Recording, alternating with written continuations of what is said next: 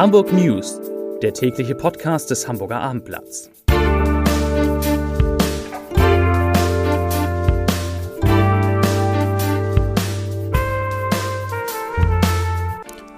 Herzlich willkommen. Mein Name ist Bernd Röttger und ich freue mich, Sie heute einmal wieder in unserem täglichen Hamburg News Podcast am Mikrofon begrüßen zu dürfen. Heute geht es natürlich wieder um Aktuelles zum Thema Corona. Es geht speziell um die Spanienurlauber. Es geht um die Frage in Hamburg, wo, kaufen oder mieten. Es geht um das Reeperbahn Festival im September und es geht um den Einfluss von Musik auf unser Kaufverhalten. Aber zunächst einmal wie immer die Top 3 der meistgelesenen Geschichten auf abendblatt.de. Platz Nummer 3. Diskriminierende Sprache. HVV schafft Schwarzfahren ab. Platz Nummer 2. Burgerkette Five Guys eröffnet erste Filiale in Hamburg. Und Platz Nummer 1, mal wieder, der Corona-Newsblog für den Norden. Heute Nachmittag mit der Überschrift Viele Hamburger infizieren sich im Spanienurlaub. Und damit sind wir auch schon bei unserem ersten Thema.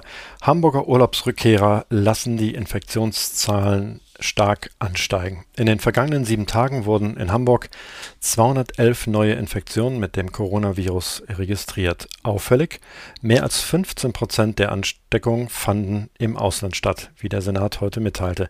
Insgesamt 37 Menschen hätten sich die Infektion im Ausland zugezogen, 22 von ihnen allein in Spanien. Der Senat geht aktuell davon aus, dass diese Zahlen noch weiter ansteigen werden.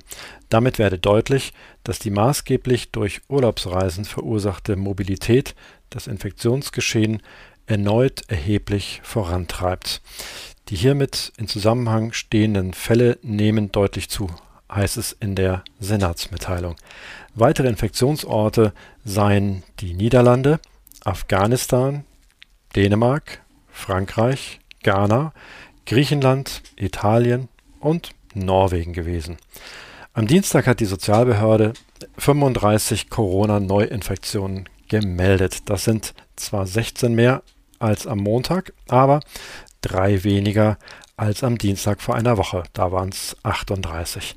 Damit ändert sich der Inzidenzwert kaum und liegt bei 11,1 Neuinfektionen pro 100.000 Einwohner in den vergangenen sieben Tagen. Am Vortag waren es noch 11,2. Das nächste Thema. Kaufen oder mieten? Was ist in Hamburg günstiger? Dieser Frage gehen die Kollegen aus unserer Wirtschaftsredaktion in ihrer aktuellen Geldanlageserie nach. So viel will ich an dieser Stelle verraten. Das Ergebnis ist eine gute Nachricht für Wohnungs- und Hausbesitzer. Und das gilt auch bei den in den vergangenen Jahren stark gestiegenen Preisen immer noch. Experten gehen davon aus, dass es in Hamburg gemessen an den Wohnkosten rund 50 Prozent günstiger ist, Wohneigentum zu kaufen, als es langfristig zu mieten. Die ganzen Details aber würden den Rahmen dieses Podcasts sprengen. Dazu passt aber eine aktuelle Nachricht aus dem Senat heute, denn Hamburg macht als erstes Bundesland von einem neuen Gesetz aus Berlin Gebrauch und erleichtert den Kauf von Grundstücken und den Bau von Wohnungen. Das Gesetz trägt den Namen Baulandmobilisierungsgesetz. Der Name ist ein wenig kurios, weil es doch eigentlich um Immobilien geht, aber das nur am Rande. Das Gesetz ermöglicht den Behörden, kurz gesagt, leichter Befreiung von bestehenden Bauplänen zu erteilen, um neue Wohnungen zu schaffen.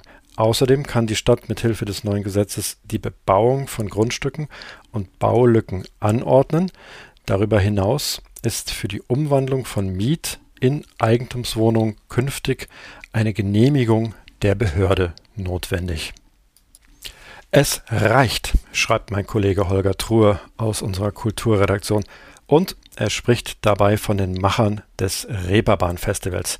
Zitat: Nach knapp 1,5 Jahren im Ausnahmezustand ist die kollektive Ermüdung in Sachen rein digitaler Zusammenkünfte, ob für Besprechungen oder Kulturgenuss aller Orten spürbar.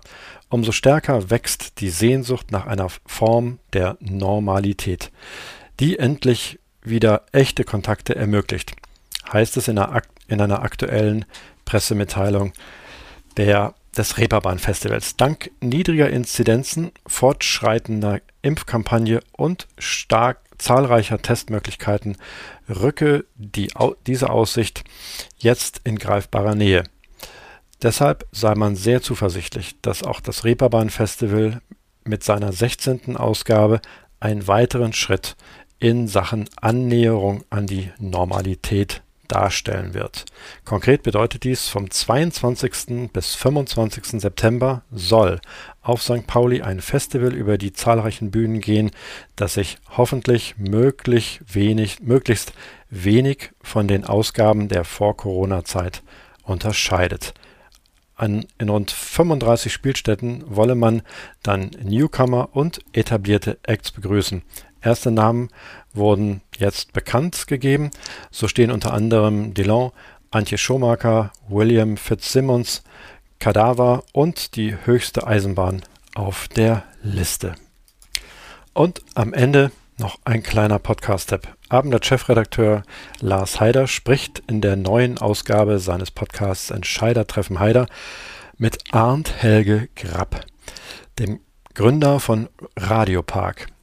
Das ist eine Firma, die Unternehmen auf der ganzen Welt mit der richtigen Musik versorgt. Im Podcast spricht Grapp darüber, wie Musik Umsätze und Aufenthaltsdauer von Kunden oder Gästen beeinflussen kann. Grapp, Zitat, in einem Weinhandel hat man getestet, wie verschiedene Musikstile das Kaufverhalten beeinflussen. Das Ergebnis, wenn Klassik in der Weinhandlung gespielt wurde, geben die Kunden mehr Geld pro Einkauf aus als bei Popmusik. Er spricht aber auch über die Auswirkungen in Krankenhäusern etwa oder in Bars. Sehr spannend, das Gespräch. Mehr Erkenntnisse hören Sie im Podcast unter abendblatt.de slash podcast oder in der neuen Abendblatt Podcast App. Das war's für heute. Mir bleibt nur noch eins zu sagen. Ich wünsche euch, ich wünsche Ihnen einen schönen Abend und bleiben Sie gesund.